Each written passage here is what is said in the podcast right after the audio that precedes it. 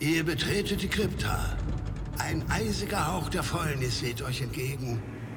Aus uralten Sarkophagen erheben sich bedrohlich laut zwei in Lumpen gehüllte Gestalten. Würfelt Initiative und stellt euch den Gruftschrecken.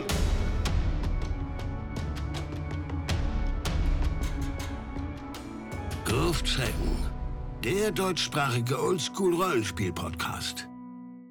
Die beiden Gruftschrecken waren bei Mairi von Orkenspalter TV zu Gast und besprechen mit ihr The Waking of Willoughby Hall. Dabei geht es um nicht reglementierte Gänse, um giganteske 4B-Bleistifte in Bart-Zufallstabellen und ausnahmsweise um viel zu wenig Käse. Aber vielleicht mundet die Folge ja dennoch.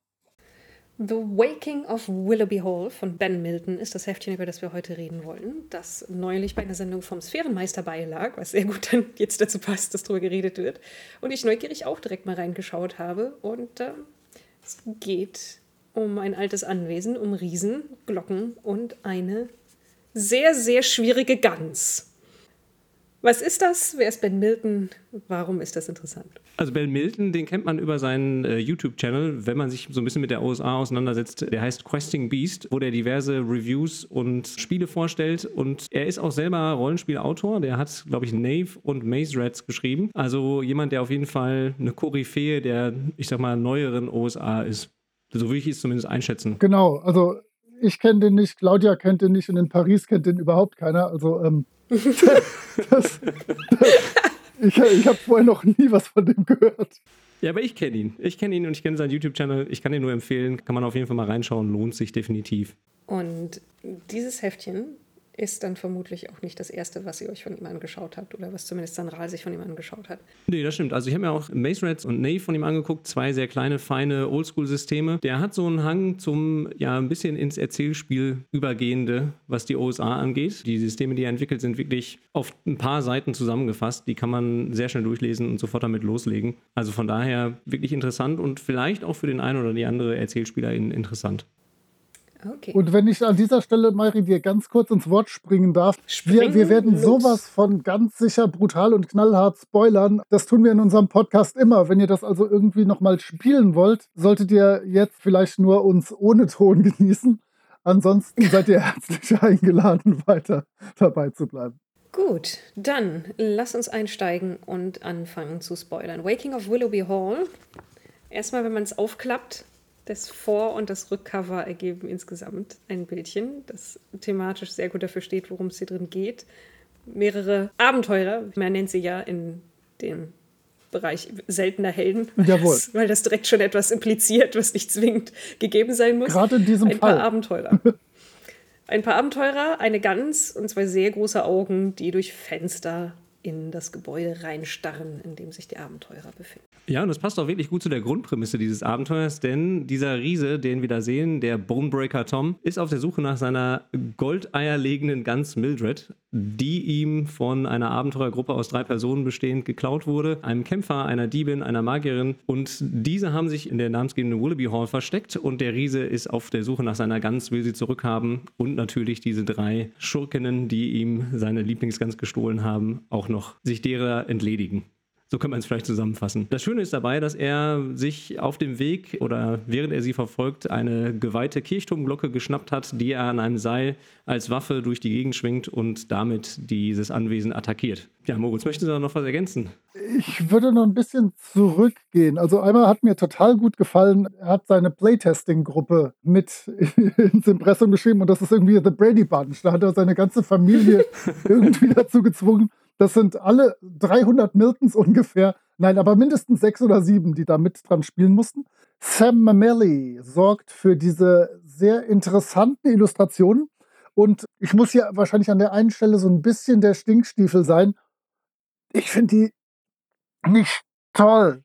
Also die sind irgendwie auf ihre Art und Weise schön, aber gerade der Umschlag hat für mich nichts, was die Atmosphäre von diesem Abenteuer widerspiegeln würde. Zieht es eigentlich so ein bisschen in die lächerliche oder zumindest witzige oder lustige Schiene. Das ist es im Prinzip von der Background Story auch, aber ich glaube, wenn man das spielt, tatsächlich, ich habe es noch nicht gespielt, hat es mehr so, ja, so, so ein Bedrohungsszenario und so. Und das finde ich ein bisschen unpassend. Wir sind uns sonst, Mairi, als Erklärung immer unfassbar einig in, im Podcast, in unseren Bewertungen.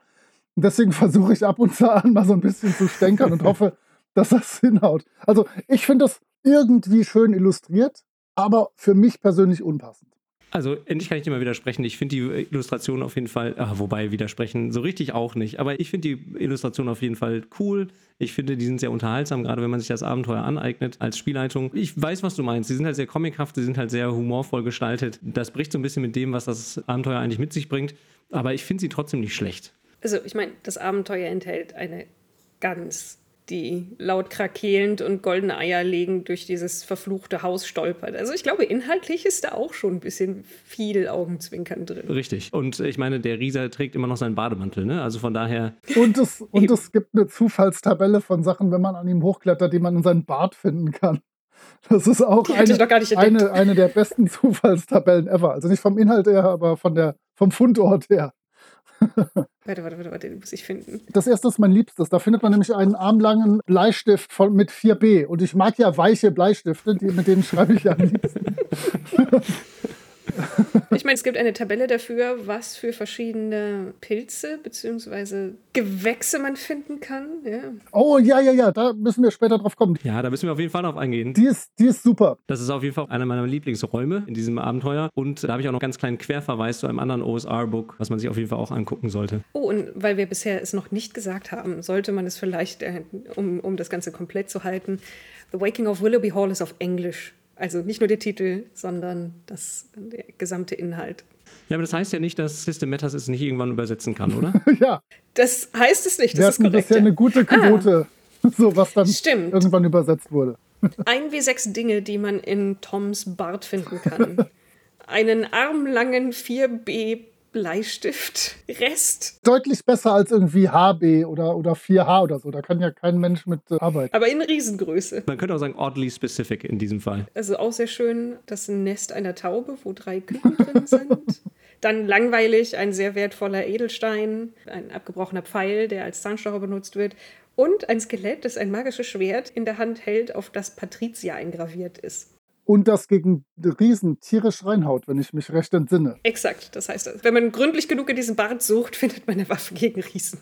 Hat offensichtlich dem letzten Besitzer nicht so viel gebracht. Ob der letzte Besitzer Patricia war oder für Patricia gekämpft hat oder das Schwert Patricia hieß, wir wissen es nicht. Ist auf jeden Fall nicht gut ausgegangen. Also die Situation ist, die Truppe ist in dieses Gebäude Willoughby Hall geflohen mit der Gans, die sie dem Riesen gestohlen haben, und der Riese ist draußen mit einer Glocke am Seil und tobt. Ich muss da gerade tatsächlich noch ergänzen, dass ich zu Beginn völlig einer Misconception unterlag. Ich hatte die erste halbe Seite so überflogen und ging davon aus, dass die Charaktere, die gespielt werden, diese drei zu Beginn beschriebenen AbenteurerInnen sind und wir uns irgendwie in der Burg, in der fliegenden Festung des Tom befinden, des Wolkenriesen. Aber das Kokolores, das ist nur so ein bisschen Hintergrundgeschichte. Diese drei gemeinen AbenteurerInnen haben die Gans gestohlen. Nicht der Fuchs, oh Mann, Alter, ich muss ins Bett. Also die haben die Gans gestohlen, sind vor dem Riesen geflüchtet und dann in dieses Anwesen Willoughby Hall geflüchtet, wo jetzt der Riese außenrum ist. Und jetzt liegt es noch an uns als Spielleitung, irgendwie unsere Spielergruppe zeitgleich parallel da auch noch reinzuschleusen. Dafür gab es netterweise drei Kampagnen, ein Würfe und einmal, wie man es in einem One-Shot machen würde. Aber sowas langweilt mich immer fürchterlich, da bin ich ein bisschen eingeschlafen bei. Aber wir sind nicht die drei AbenteurerInnen, die da dem Riesen den Kram geklaut haben. Das Problem haben wir, dass der Riese diese ganzen kleinen Leute mit zwei Beinen nicht unterscheiden kann. Deswegen ist das wurscht, ob wir zu denen gehören oder nicht. Der will uns einfach platt hauen. Ja, genau. Und äh, das Interessante ist ja, und ich finde, das ist eine schöne Prämisse, wenn man sich das mal anguckt. Es gibt ja viele so Abenteuer, auch im Oldschool-Bereich, die mit so einem Zeitcounter oder mit so einer Uhr im Hintergrund funktionieren. Und das finde ich hier ganz gut gelöst, denn diese Uhr wird eigentlich maßgeblich dadurch gesteuert, wie laut sich die Charaktere durch dieses Anwesen bewegen. Denn immer wenn der Riese irgendetwas hört oder vermutet, dass da seine Gans sein könnte, drischt er mit dieser Glocke auf das Anwesen ein und das zerbricht dann magische Siegel, weil es ja eine geweihte Glocke ist, die er benutzt. Und sobald diese Siegel brechen, das sind insgesamt zwölf Stück, wird das Haus in verschiedene Stufen versetzt und dadurch verändert sich die Umgebung. Also das heißt, die Räume, die man betritt, verändern sich je nach Erwachenszustand, wenn man es mal so beschreiben möchte. Das ist so in drei Stufen unterteilt. Dadurch, wie gesagt, äh, erwachen halt ein paar Monster. Ein sehr interessantes Monster, der ausgestopfte Eulenbär, spielt dann hinterher eine Rolle, den ich auch sehr, sehr cool finde. Der war sicher nur, um sich bei Will Wheaton einzuschleimen. Ja, und die Begegnungstabellen ändern sich auch je nachdem, also die Zufallsbegegnungen ändern sich je nachdem, in welchem Erwachenszustand sich das Anwesen gerade befindet. Von daher finde ich, das ist eine schöne Mechanik, die man bisher, glaube ich, auch so noch nicht als Hintergrundtimer in irgendeinem Setting gesehen hat. Oder Moritz? Jetzt kannst du mir widersprechen mit deinem Wissensschatz. Nee, nein, nein, nein, das, nein, das, nee, das gefällt mir auch. Und die zweite Mechanik, die es gibt, ist der Riese, der sich um das Haus rumbewegt und in das Erdgeschoss und den ersten Stock reingucken kann. Ihr habt die Augen auf dem Cover gesehen, wie er da durch die Fenster glotzt und dann gerne mal entweder die Glocke, seine, mit seiner gesegneten Glocke glockt und somit die Verzauberung des Hauses weiter zerstört oder einfach reingreift und mal guckt, was er da drin so an kleinen, ekligen Sachen mit zwei Beinen erwischt. Ich mag das auch gerne. Der tötet dann Charaktere, die er ergriffen hat, meistens, indem er sie einfach wegwirft. Die wirft er dann nach anderen oder irgendwo gegen, wo, was auch immer kann nicht schaden, so als Wolkenriese. Das ist immer gut. Ja, aber er ist auch sehr vorsichtig. Er möchte ja natürlich nicht seine Gans verletzen. Das ist ja ganz, ganz, ganz wichtig. Natürlich. Wobei die natürlich, wenn man sich die NSCs mal ein bisschen anguckt, da wird ja auch Mildred, die Gans, auch genauer beschrieben. Die ist ja, ja, wie kann man es ausdrücken? Sie versucht so viel Chaos zu verursachen, wie es eben geht. Mildred, die grauenhafte magische Gans. Horrible Magic Goose. Aber sie erwidert diese unfassbare Liebe nicht so richtig. Also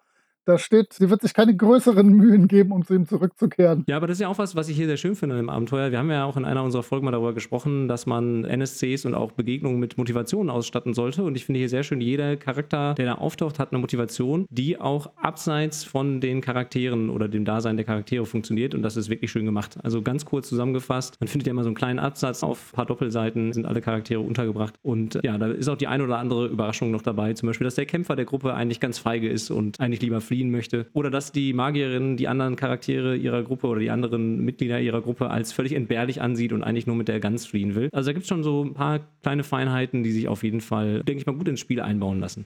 Um auch mal hier draus zu zitieren, ganz am Anfang steht schon dabei, dass Waking of Willoughby Hall in der Tradition von Oldschool Roleplaying keinen Plot hat. Mit Anführungsstrich Plot sondern stattdessen präsentiert es den Spielenden eine Umgebung voll mit Belohnungen und Gefahren und überlässt es den Spielenden zu entscheiden, wie und überhaupt ob sie damit interagieren wollen. Das heißt, am Ende ist das in erster Linie eine Aufzählung von das gibt es und dann eben, wie er sagte, die Eskalationsstufen, wie sich die Umgebung verändert, je nachdem, wie lange der Riese schon mit der heiligen Glocke rumglockt und wie viel die ganz schon gehongt hat. Ja, und es geht natürlich ums blanke Überleben. Ne? Also die Charaktere versuchen natürlich irgendwie heiler aus der Situation wieder rauszukommen. Und dadurch sind sie natürlich auch gezwungen, mit der Umgebung oder den anderen Dingen zu interagieren und irgendwie eine Lösung dafür zu finden. Und das finde ich eigentlich ganz schön. Sie sind in so einer Situation, in der sie, selbst wenn sie nichts tun, trotzdem Dinge verursachen. Und das heißt, das ist ja eigentlich schon mal eine gute Grundprämisse, um dafür zu sorgen, dass SpielerInnen sich bewegt fühlen, sich mit diesem Ganzen auseinanderzusetzen. Genau. Und das ist ja praktisch auch mein Credo. Ich möchte keine Geschichte erzählen, die Geschichte soll entstehen und möchte halt eine Situation vorstellen plus Orte. Und das ist hier rein layout-technisch und optisch super gemacht. Ich habe im Vorhinein habe ich einmal die drei Stockwerke dieses Landhauses und genau daneben stehen dann immer genau schon mal in Kurzfassung, was ich da antreffe und bei welchem Erwachenslevel des Hauses da was passiert. Das gefällt mir super. Und dann jeweils sind immer maximal zwei Räume pro Seite beziehungsweise dann drei, vier pro Doppelseite und oben drüber ist immer noch mal die Karte, wo die hier geschilderten Räume weißlich abgesetzt sind, damit sich sogar ich da gut zurechtfindet. Das ist allein vom Layout, von der Aufmachung her schon mal sehr gut und von der Grundidee, ich möchte keine Geschichte erzählen, aber es wird natürlich dabei eine Geschichte geschehen. Das ist uns allen klar, wenn wir uns die ganzen Voraussetzungen angucken. Gefällt mir super. Das Design ist wirklich super. Also das Layout, alles wirklich kurz und knapp zusammengefasst. Man findet die Dinge wirklich sehr, sehr schnell, die man braucht für den Spieltisch. Und ich glaube, also klar, man sollte es natürlich mal in Ruhe vorher durchlesen, bevor man es leitet, aber ich glaube, am Spieltisch kann das Heft selber auch nochmal wirklich deutlich von Nutzen sein. Das heißt also, es kann sein, dass die Gruppe, mit der man spielt, nur ein Drittel von den Räumen kennenlernt oder dass sie alles erkundet. Das steht vollkommen offen. Das heißt, es ist mit Redundanz quasi geschrieben und mit vor allen Dingen Leichtigkeit der Orientierung. Letzteres finde ich ja auf jeden Fall gut. Man könnte es ja auch umdrehen und sagen, es hat dann dadurch auch einen gewissen Wiederspielwert, weil man natürlich nicht immer das gleiche Abenteuer erlebt, wenn man das mit unterschiedlichen SpielerInnen bespielt. Wie findet ihr denn dann insgesamt die Räume, die Sachen, denen man da begegnen kann? Greifen die ineinander oder steht das alles für sich alleine und ist da genügend interessanter Unsinn drin? Weil wenn man jetzt so ein, ich habe versucht nachzuzählen, es sind über 30 Räume, glaube ich, insgesamt, wenn man über alle Stockwerke geht. Also ich meine, es passiert dann schnell, dass dann steht und hier ist noch ein Klo. Ende. Wie ist das hier drin? Also ich finde, das bietet ganz, ganz viel Potenzial und da sind wirklich coole Räume und coole Begegnungen, die man da ausspielen kann. Wir machen es ja normalerweise in unserem Podcast immer so, dass wir uns so die besten raussuchen und so ein paar davon vorstellen und ich überlasse mal dem älteren Herrn den Vortritt. Ja, womit möchtest du anfangen, Moritz? Ist es der Musikraum? Ist es der Raucherraum? Ich habe einmal den Musikraum und den Speisesaal. Das sind so meine beiden Favoriten. Aber er hat schon recht. Also in fast jedem Raum sind Dinge los. Am Musikraum fiel mir auf, ich war sicher, dass Harpsichord Spinett ist. Habe es gegoogelt, ist Cembalo. Habe mich kurz geärgert, weil ich immer ungern englische Wörter nicht wusste. Und dann fiel mir auf, ich weiß auf Deutsch nicht den Unterschied zwischen Spinett und Cembalo. ja, ich wollte gerade sagen, was ist der Unterschied? Es sind beides alte Tasteninstrumente. Es ist im Prinzip auch wurscht und ich habe aufgehört, mich zu ärgern, relativ zügig. Ich glaube, Spinett ist irgendwie noch höher, so vom Sound her und nerviger. Aber egal. Dieser Raum zeigt aber ganz gut, wie die Räume zusammenspielen. Denn dieses Harpsichord kann ich selber spielen. Ich kann aber auch den Namen einer jungen Dame sagen, der da, ich glaube, in einem Brief oder sowas erwähnt wird. Oder ich kann eine bestimmte Weise spielen auf diesem Harpsichord, auf diesem Cembalo, die ich in einem anderen Raum gefunden habe, was auch dazu führt, dass etwas passiert. Sowas gefällt mir immer gut. Und im Speisesaal, das hätte ich fast überlesen, aber da ist so ein bisschen was Bond-Bösewichtiges. Und zwar ist da so eine lange Tafel und unter der Armlehne des Sessels auf der Längsseite ist ein Blitz, eine Blitzschlagroute drunter geklebt, sodass man dann direkt unter dem Tisch so Patschu den James Bond erschießen kann, wenn der auf der anderen Seite sitzt. Sowas macht mir immer große Freude. Die hat, glaube ich, ich würde aus dem Kopf sagen, nur noch zwei Ladungen, aber come on. Eine Blitzroute mit zwei Ladungen ist besser als keine Blitzroute.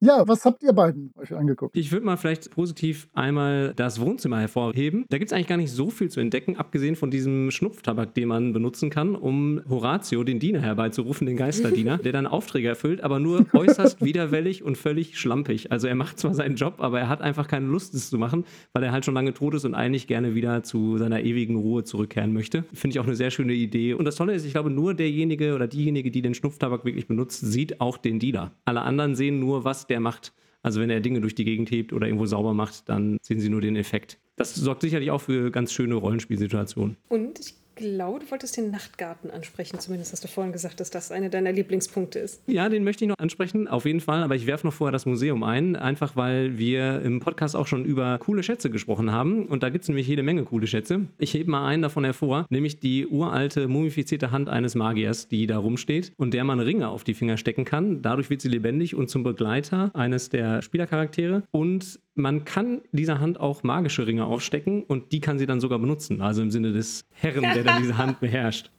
Das heißt, man kann, wenn das System, das man verwendet, die Regel umgehen, dass nur bestimmte Klassen ja. magische Ringe verwenden können. Erstens das und auch die Menge der Ringe spielt dann ja auch keine Rolle mehr, wenn man fünf Finger mehr hat. Also ich habe da so eine Vorstellung von so einer sich selbst bewegenden Hand, die völlig ringbesetzt auf der Schulter eines der Charaktere sitzt. Finde ich cool, die Vorstellung. Wunderbar weird. Okay. Und da gibt es noch weitere Schätze. Wir wollen natürlich jetzt nicht alles spoilern, aber den Night Garden, den finde ich auch super. Da geht es ja um die Pilze und da würde ich einmal auch verweisen auf ein Buch, das schon im Vintage RPG Podcast besprochen wurde und zwar Fungi of the Far Realms von der Smithsonian Arts Council. Ich glaube, der Sphärenmeister, um mal ein bisschen Werbung zu machen, hat es auch vorrätig, findet man bestimmt auch sonst noch wo im Internet. Ich weiß nicht. Es ist auf jeden Fall ein englischsprachiges Buch. Das ist ein Buch, was sich nur mit Pilzen beschäftigt. Und man findet da auf den Doppelseiten immer eine Abbildung eines Pilzes und dann die Effekte, die dieser Pilz verursacht. Wieso komme ich darauf? Denn dieser Raum, dieser Nachtgarten, da kann man diverse Pilze finden, die man verzehren kann und dann sehen kann, was mit einem passiert. Die Effekte reichen von schlechtem Mundgeruch bis zu wirklich abgefahrenen Dingen, zum Beispiel, dass sie gravitationsverändernd sind, dass sie Ratten herbeirufen oder dass am eigenen Körper auch Pilze anfangen zu wachsen und dass man diese dann auch wieder verspeisen kann. Also da gibt es wirklich viele weirde Dinge und viele Möglichkeiten, Dinge auszuprobieren. Und das ist auch mechanisch cool gemacht, denn das sind jeweils 18 Dinge, die ich dann mit aufsteigend 1W6, 2W6, 3W6, je nachdem, wie erwacht das Haus gerade ist, auswürfel. Und dann kann ich immer Geruch, Geschmack, Aussehen und dann den Effekt auswürfeln. Und halt je höher die Zahl, das kann ich ja dann erst später im Abenteuer würfeln, desto abgefahrener werden die ganzen Effekte. Finde ich clever gemacht. Sowas macht mir immer Spaß. Und da freue ich mich drauf, das anzuwenden demnächst. Okay, ich teste das mal für ein Ja, erwachtes bitte. Haus. Der Pilz, den ich gefunden habe, riecht nach Schwefel. Das ist immer gut. Er schmeckt sandig, gritty. Was ein interessanter Geschmack. Er sieht aus konisch. Ja, ein konischer Schwefelpilz würde ich sofort reinbeißen. Läuft. Immer Konischer, essen. stinkiger Pilz, der sandig zwischen den Zähnen ist. Sechs, neun. Und seine Wirkung ist, dass ich Oh, cool. für die nächsten zehn Minuten einen Rattenschwarm herbeibeschwören kann, der 10 Trefferpunkte, 15 Rüstungsklasse hat und einen Bissattacke pro Runde durchführt, plus 0, 1w6 Schaden pro Treffer. Also, schwefelige konische Pilze, die Macht über Ratten verleihen, kann man finden. Ja, mit Glück. Ich glaube, wir müssen trotzdem einmal sicherheitshalber darauf hinweisen, bitte macht das nicht. Bitte esst nicht irgendwelche Pilze, die nach, nach Schwefel Also- riechen. In der Realität, ja. Im Rollenspiel? Im immer. Rollenspiel geht kein Weg dran vorbei. Das sollte man das auf jeden Fall machen. Ich möchte nur dann ganz kurz was reinwerfen, was ich gerade gefunden habe. Es gibt einen Rauchraum und in dem finden sich, wie es sich für einen, einen Raucherraum, einen eleganten gehört, Zigarren und ein Dekanter für Brandy. Die Zigarren, der Rauch bewegt sich nach Wünschen des Rauchenden, wenn man die Zigarre angesteckt hat. Das ist nett, aber halt müsste man dann schauen, dann garantiert kommen dann Leute drauf, dass man damit den Riesen ablenken kann, indem man ihm Rauch in die Augen bläst und solche Sachen. Aber viel schöner finde ich ist, dass der Dekanter aussieht, als wäre er leer, aber tatsächlich enthält er unsichtbaren Brandy. Das ist so Ja. doof. Ja. Du musst erst mal drauf kommen. Und wenn man ihn trinkt, dann wird man für eine Stunde lang körperlos und sehr betrunken. Wichtiger Zusatz. Also ja, eigentlich alles, was man hier irgendwie aufschlägt und reinschaut, ist irgendwo was Albernes. Albern ist vielleicht das falsche Wort. Etwas Schräges. Inklusive, dass eins der Monster, das dann umgeht, der schon erwähnte ausgestopfte Eulenbär ist. Ich bin großer Fan von Eulenbären und ein ausgestopfter Eulenbär, der aber dann teilweise, je nachdem, in welchem Status das Haus ist, so tut, als wäre er noch ausgestopft. Sodass die Leute sich umdrehen, da steht der ausgestopfte Eulenbär und sobald sie den Rücken zuwenden, ja, geht der Schnabel auf, das ist schön. Ja, und seine Motivation ist ja auch nur mit seiner Beute zu spielen. Na, der kann die ja leider nicht essen. Er ist ja ausgestopft. Der hat da ja nichts von. Aber das weiß der Eulenbär ja nicht. Doch, doch, doch, doch. Das steht, dass den das tierisch anfrisst. Dass, dass, dass, dass, dass okay. er da kein, kein Essvergnügen von haben kann, von den Dingen, die er erlegt. Oh, stimmt. Angry that it can't actually eat its kills. Ah. Ich habe noch was, komm, extra für euch. Im Dressing Room ist überraschenderweise ein großer Spiegel. Und in diesem Spiegel kann man den Tagesablauf von Elias Fenwick, dem ehemaligen Besitzer dieses Anwesens, mitverfolgen. Das heißt, man sieht, wie er sich ankleidet. Und sollte die Gruppe dann auf die unfassbar bescheuerte Idee kommen, mit diesem Spiegel durch das Haus zu laufen, können sie halt immer genau sehen, was er dann nacheinander äh, als nächste Schritte macht, was sie am Schluss sogar bis zu seiner Geheimkammer führen kann, die im Haus verborgen ist. So Sachen finde ich immer cool, aber ich wüsste echt jetzt aus den letzten 7000 Jahren Rollenspiel leiten, ob irgendeine Gruppe jemals irgendeinen großen Standspiegel irgendwie mitgenommen und durch die Gegend geschleppt hätte, um zu gucken, ob sie da irgendwie die Geschichte drin erleben können. Aber als Idee ist das cool. Vielleicht würde ich da noch einen kleinen Hinweis irgendwie einbauen. Es gibt aber auch noch andere Möglichkeiten, wie man das Sanktum Das finden stimmt. kann, die ich beim, beim Durchblättern schon gefunden habe. Das ist auch etwas, es ist Redundanz drin, sowohl wie, was den Videospielwert angeht, als auch, dass eigentlich alle Dinge, die man finden kann, kann man auf mehrere Wege finden. Und alle seltsamen Orte kann man auf mehreren Wegen dorthin kommen.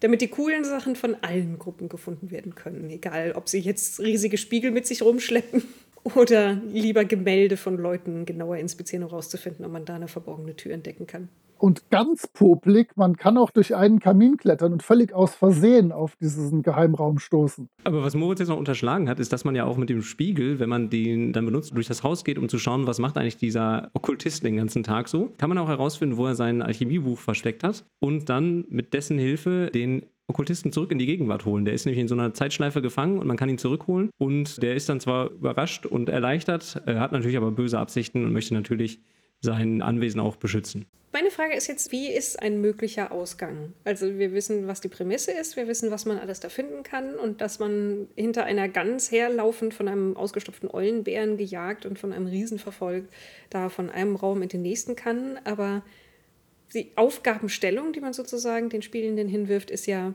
überlebt das? Oder kommt er irgendwie wieder raus? Möglicherweise mit einer Gans, die goldene Eier legt. Aber sozusagen, was, ist, was sind Ausgänge, die am wertigsten wären oder die am coolsten wären? Oder liege ich da vollkommen auf der falschen Fährte, überhaupt nach sowas zu fragen? Ich glaube, das muss man wirklich der Kreativität der Spielgruppe überlassen, wie sie aus der Situation rauskommen oder wie sie damit umgehen. Es gibt ja viele Möglichkeiten. Man könnte sich natürlich einfach dem Kampf stellen und versuchen, den Riesen zu besiegen, was wahrscheinlich nicht so erfolgreich sein wird. Da wird man nicht große Chancen haben, aber man könnte ihm ja auch seine Gans zurückgeben oder ihm irgendwelche Menschen anbieten oder Charaktere anbieten, die da auftauchen. Er kann sie ja eh nicht auseinanderhalten. Oder es gibt, glaube ich, auch noch Geschütze auf den Türmen, damit könnte man auch noch gegen den Riesen kämpfen. Also da gibt es bestimmt viele, viele Optionen. Ich kann mir auch vorstellen, dass man Pilze an ihn verfüttert oder sowas. Also da ist ja der Kreativität der SpielerInnen keine Grenzen oder sind da keine Grenzen gesetzt. Da gibt es, glaube ich, jede Menge Möglichkeiten, da aus dieser Situation wieder herauszukommen. Mari, was wäre deine gewesen? Weil meine erste Idee wäre wieder eine völlig andere, weil mein Gehirn ja nur so gewaltmäßig funktioniert. Was hättest du gedacht, wie man entkommt? Also, ich weiß es nicht. Ich habe es ja tatsächlich nicht von vorne nach hinten durchgelesen, sondern nur ein paar Sachen mir angeschaut, als es dann hieß, oh, heute reden wir drüber.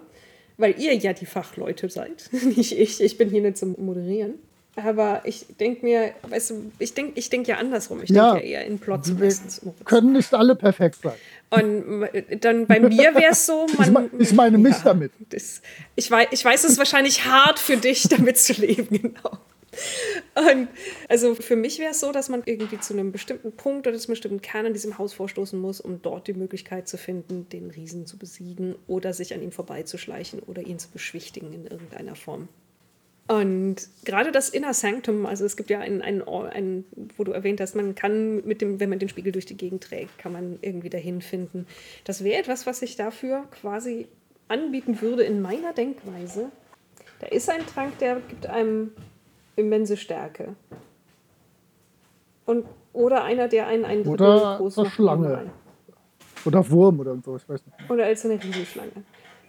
Gut, das sind, das sind potente Sachen, die einem vielleicht raushelfen könnten. Insofern, das kann so funktionieren. Aber halt eben der Ablauf, der in meinem Kopf dann daraus entsteht, ist Szenario, Setting klar machen, dann in diesem Haus irgendwie auf der Suche nach irgendwas rumschleichen, die Dinge eskalieren und dann kurz vor knapp, bevor man von Monstern, die da unterwegs sind, dem Haus der Gans, dem Riesen oder sonst irgendwas platt gemacht wird, die rettende Sache finden und dann Last Stand machen und dann rauskommen.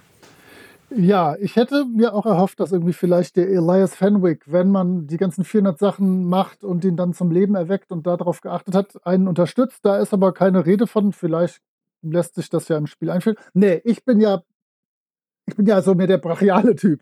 Und es gibt einen Ballistaturm, wo eine noch funktionierende Ballista ist, die allerdings keine Munition hat. Aber es gibt natürlich einen Waffenraum, wo ich mir ein paar Speere oder ähnliches besorgen kann.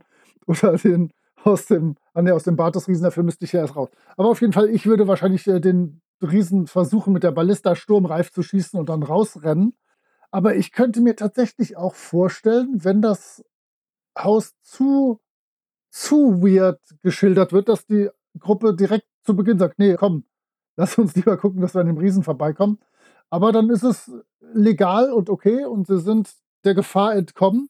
Aber es entgeht natürlich unfassbar viel cooles Zeug. Aber kann in meiner Vorstellung hier aus sehr gut passieren. Ja, was wir natürlich auch noch nicht erwähnt haben, ist, dass wenn alle Siegel brechen, verschwinden alle magischen und tollen Dinge aus dem Haus. Das könnte ja auch ein theoretisches Ende dieses Abenteuers sein, dass einfach alles verschwindet und man nur noch vor diesem leeren Anwesen steht und sich dann so oder so mit dem Riesen auseinandersetzen muss, früher oder später. Okay, gibt es da einen Hinweis drauf, äh, weil bis, ähm, wenn ich das richtig jetzt im Kopf habe, eskaliert ja der ganze magische Krimskrams in dem Haus nur umso mehr, je mehr Siegel gebrochen sind. Gibt es irgendeinen Hinweis darauf, dass es aufhört, wenn alle gebrochen sind? Nach dem 12. Ja, wenn das zwölfte Siegel bricht.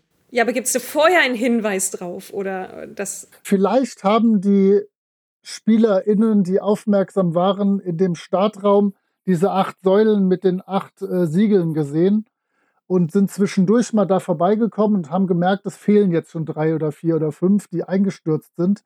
Die Gruppe kann das schon irgendwie erkennen, aber die muss da keinen Zusammenhang herstellen. Also es ist festzustellen, dass Siegel brechen, während gleichzeitig die Dinge eskalieren. Aber ich wollte darauf hinaus, weil es könnte ja quasi eine, ein, es ist eine Lösung für die ganzen magischen Gefahren, den Riesen so lange mit der Glocke glockeln zu lassen, dass die Siegel alle brechen und dann ist es vorbei. Aber das kann man nicht erahnen, dass das eine mögliche Lösung für dieses Problem ist. Das wollte ich wissen. Ach, es ist ja auch keins. Im Prinzip stehst du ja dann mit runtergelassener Hose inmitten eines Steintrümmerhaufens und der Riese kommt jetzt problemlos an dich ran. Also Und der Death Knight erwacht ja auch noch, wenn man zu lange rumtrödelt, beziehungsweise dafür sorgt, dass eine bestimmte Anzahl von Siegeln brechen. Und dann wird es ja auch nochmal gefährlicher und dann hat man sozusagen noch im Anwesen ein schreckliches Wesen, mit dem man sich auseinandersetzen muss. Ja, aber wie gesagt, niemand kann erahnen, dass das alles verschwindet, wenn die, das letzte Segel gebrochen ist. Das war die Frage, die ich hatte. Es gibt keinen Hinweis darauf, dass der ganze Spuk im wahrsten Sinne des Wortes wieder vorbei ist. Aber, äh, mit demselben Mechanismus, der ihn vorher eskalieren lässt. Okay. Ja gut, aber wir sind ja im USA-Bereich und da darf man ja auch Abenteuer einfach anpassen und äh, sie verändern, so wie man das möchte. Ohne dass die Rollenspielpolizei ich vorbeikommt. werde dann, ich werd dann schon Ja, mit dem vielleicht kommt Moritz vorbei und beschwert vorbeikommen. sich, dass man genau, Okay. mit, meinem, mit, mit einem Arm lang super weichen. Bleistift. Ja, aber man könnte es ja dann dementsprechend anpassen und nochmal irgendwie so auch deutlich machen, dass die Erscheinungen in dem Anwesen wie beim Foto im Film Zurück in die Zukunft langsam verblassen oder sowas. Also da gäbe es ja viele Möglichkeiten, das irgendwie einzubinden, dass dieser Timer, der da im Hintergrund läuft, vielleicht auch irgendwie visualisiert wird. Insgesamt habe ich den Eindruck, ihr mögt The Waking of Willoughby Hall. Oder wie ist euer Gesamtfazit zu dem kleinen Bändchen? Wir hören erstmal Moritz, weil der mag so wenig und der, äh, der mag so wenig Neues, sagen wir es mal so. Ja, immer dieser neue Kram. Nee, ich habe vielleicht noch eine Frage. Ich weiß nicht, Mayri, du hast ja nur quer gelesen, aber hat die Gans auch einen Mechanismus für ihr verrückt im Haus rumrennen? Weil ich finde den Mechanismus für den Riesen elegant, ich finde den Mechanismus für die Eskalation elegant. Das ist alles auch konkret geregelt. Aber bei der Gans steht nur, sie will rumlaufen und möglichst viel Chaos erschaffen, oder? Weil das hätte ich gerne. Ja, es gibt keinen Mechanismus, um, um zu sagen, wo sie auftaucht, glaube ich. Ich schaue mal auf die Encounter-Tabellen. Sie startet auf jeden Fall in einem dieser Bedienstetenzimmer, Genau. weil, weil Ja, die Magierin sie noch unterm Arm hat. Und sie ist, sie ist jeweils ein Encounter in den Listen.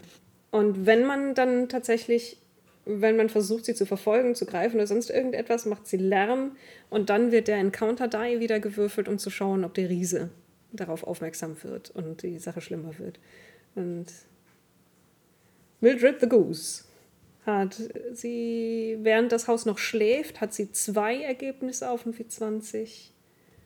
Wenn das Haus aufwacht, nur noch eins. Okay. So, aber um jetzt genügend der Frage ausgewichen zu sein, versuche ich sie dir noch zu beantworten. Ich sagte schon, ich finde das Abenteuer gut aufgemacht. Mir gefällt gut, dass es keine Geschichte erzählen will, sondern dass eine Geschichte entstehen wird, während es gespielt wird. Ich weiß nicht so recht, in welche Gefühlsverfassung mich das beim Spielleiten und gleichzeitig dann auch beim Spielen versetzen soll. Weil es hat halt diese leicht humoristische Variante, es hat sehr düstere Ideen, es hat einfach total abgefahrenen Kram. Es ist nicht so richtig Horror, aber es ist doch mit diesen Kultisten und so und den ganzen schwarzen Sachen und das nach und nach alles einfach entflammt und so in diesem Haus. Ich weiß nicht ganz genau, wo es hinführt. Ich müsste das wahrscheinlich zwei, dreimal leiten, um da wirklich ein Gespür für zu kriegen. Und da werde ich, wie schon zu Beginn gesagt, von den Illustrationen nicht so richtig angeleitet. Also da fühle ich mich unsicher, bevor ich das leite. Ansonsten ist das handwerklich super gemacht. Ich finde es lustig dafür, dass so viele Leute drüber geguckt haben. Es sind mindestens drei bis vier Fehler, wo er äh, äh und in falsch gesetzt hat, obwohl es ja sch- scheinbar ein Native Speaker ist. Aber ich habe da nicht viel zu meckern. Ich weiß nicht genau, wie ich, mit welcher Stimmung ich das leiten soll. So, Punkt. Sonst schön.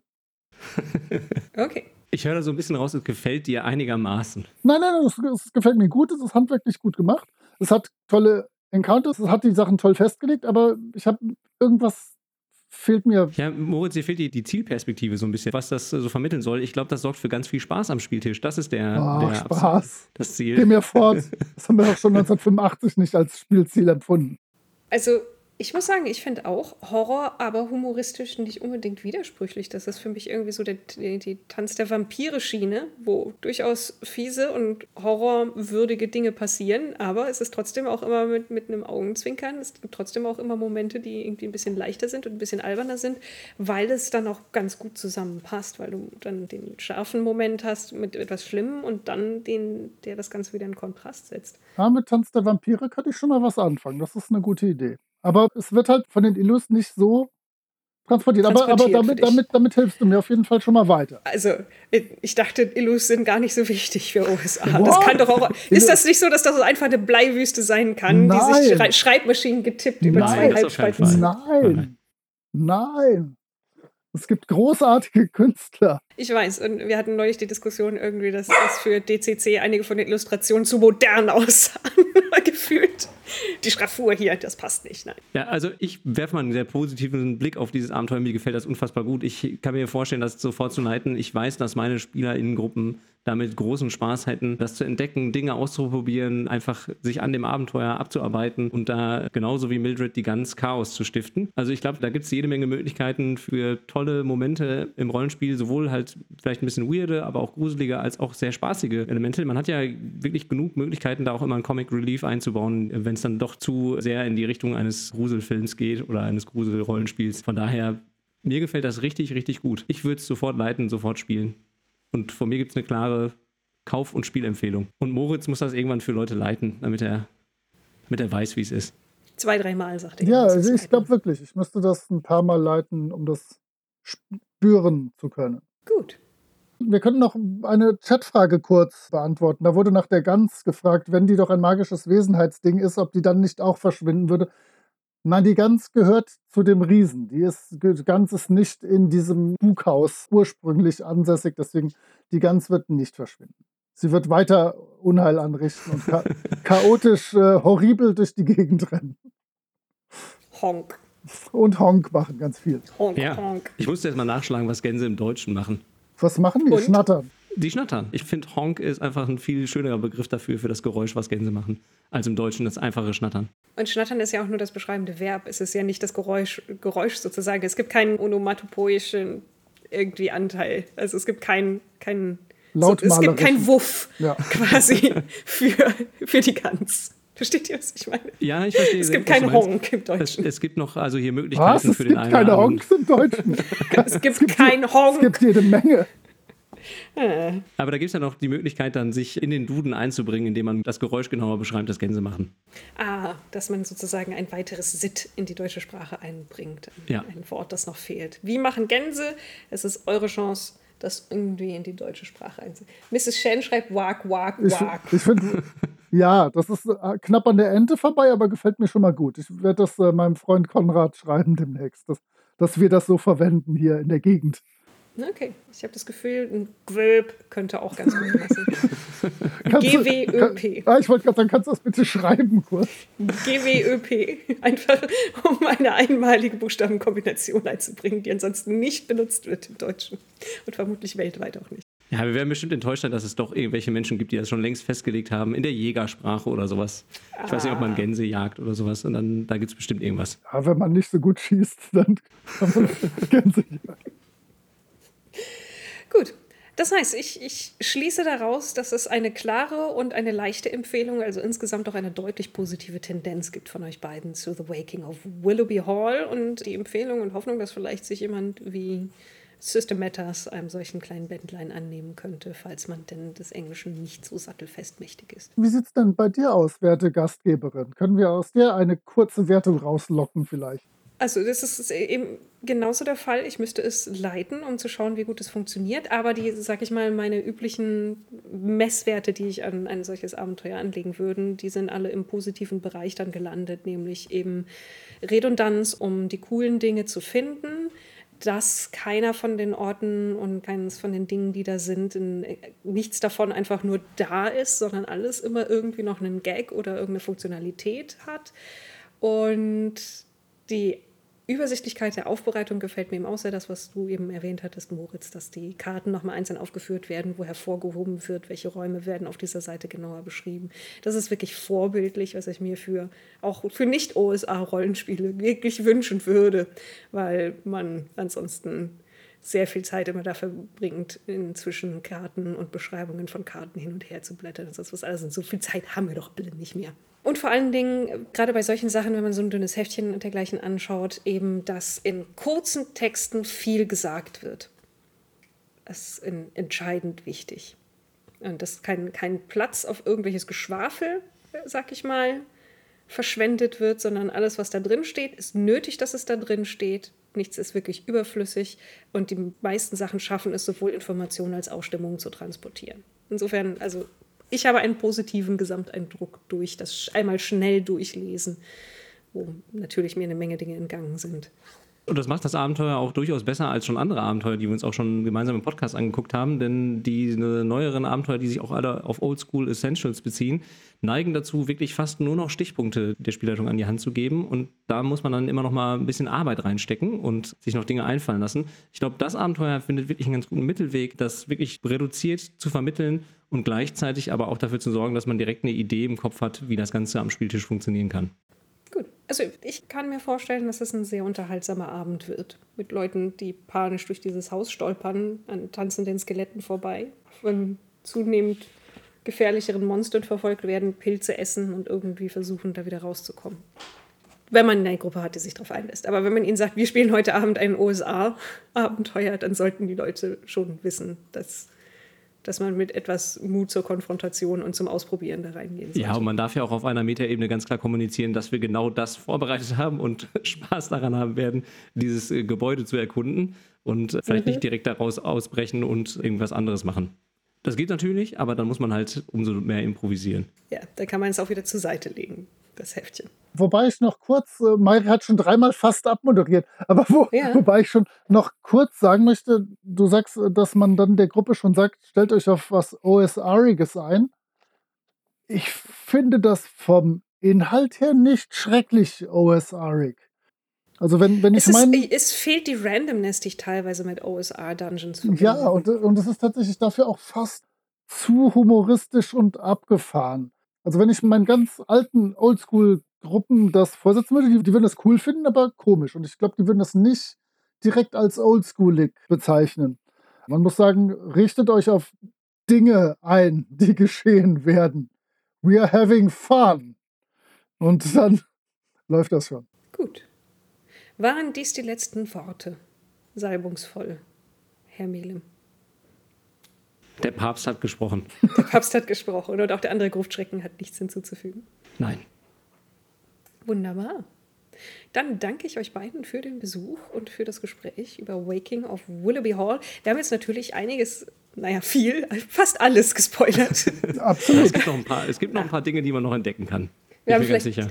Wir haben fünf Räume von über 30 gespoilert. Insofern glaube ich, ist es noch überschaubar. Aber vielleicht haben jetzt Leute Bock drauf, das auch mal auszuprobieren oder sich generell OSA-Sachen näher anzuschauen. Und vielleicht haben sie sich auch Lust, mehr von euch anzuhören.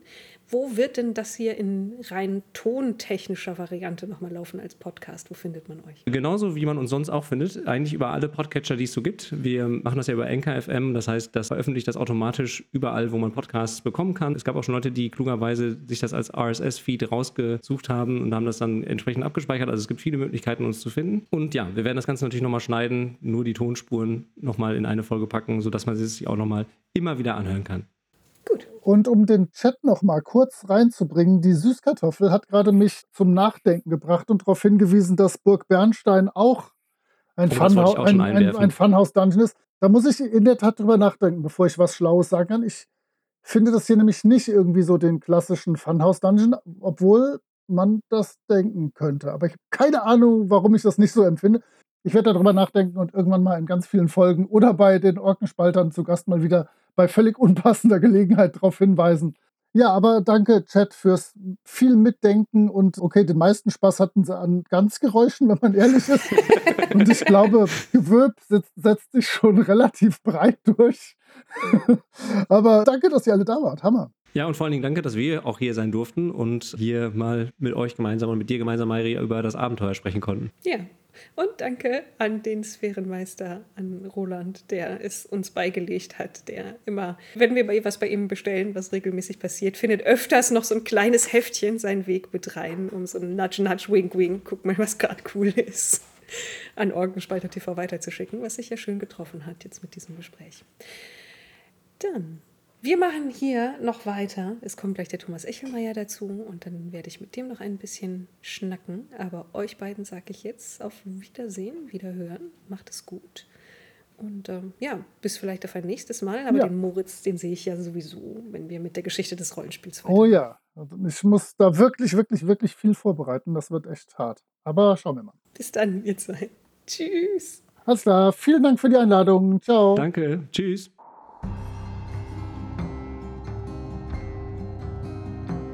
Ihr findet die Gruftschrecken unter anchor.fm slash Gruftschrecken, unter twitter.com slash Gruftschrecken und über alle gängigen Podcatcher. Vielen Dank an Sascha von Yellow King Productions für die Produktion des Intros. Dank auch an Nick DiSalvo und seine Band Elda für die freundliche Genehmigung, ihren Song 3 für das Outro nutzen zu dürfen. Wir freuen uns über inhaltliches Feedback, positive Bewertungen und neue HörerInnen.